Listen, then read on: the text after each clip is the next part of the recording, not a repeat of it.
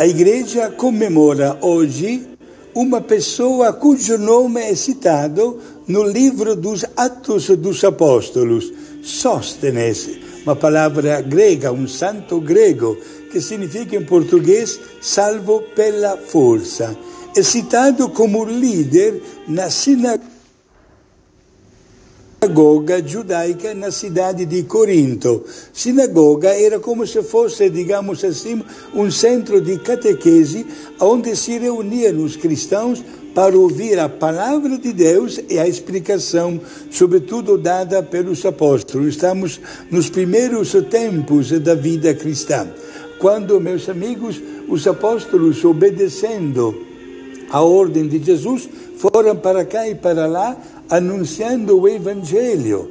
Sóstenes morava na cidade de Corinto, uma cidade que foi visitada várias vezes pelo apóstolo São Paulo. Inclusive, São Paulo ficou na cidade de Corinto, uma vez ficou mais de um ano e meio de seguida catequizando, porque aquela cidade na Grécia era um porto, digamos assim, com um vai e vem diário de tantas pessoas provenientes de nações diferentes, onde tinham também religiões diferentes, e São Paulo aproveitava para anunciar o Evangelho. Sóstenes era uma pessoa responsável pela manutenção da sinagoga.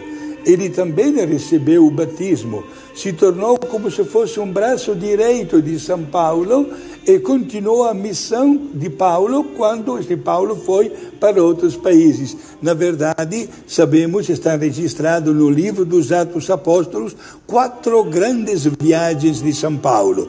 Sóstenes, que permaneceu no lugar de São Paulo, ele várias vezes recebia as cartas que Paulo mandava. Na verdade, hoje na Bíblia, nós temos duas cartas de Paulo aos Coríntios, mas escreveu muitas outras cartas que se perderam no tempo e na história. Inclusive, é bom saber que a segunda carta aos Coríntios é uma fusão de cinco outras cartas que São Paulo escreveu.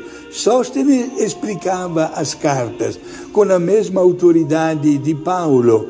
Ele eh, era uma pessoa muito inteligente, muito formada, muito bem, mas, meus amigos, como acontece né, nos primeiros tempos da igreja, todos os começos são sempre mais difíceis. Ele também foi preso pelo governador romano que não admitia o nascimento da religião cristã. Havia quase uma ideia fixa na mentalidade dos imperadores de serem considerados não como homens, mas como deuses. Uma coisa absurda. Por isso não admitiam, digamos assim, uma religião paralela.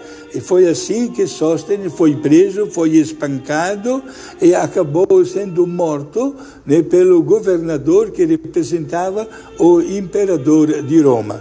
Mas como nós sabemos, os mártires não tiveram medo de perder também a vida.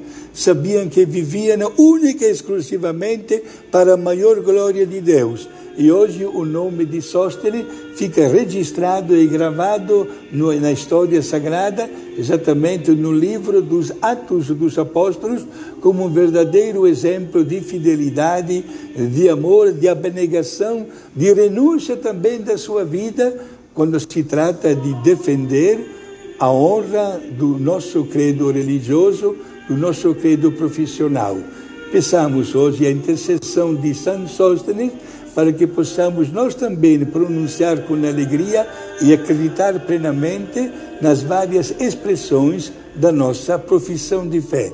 Que São Sóstenes ajude todos os cristãos, sobretudo os que estão vacilando na sua fé.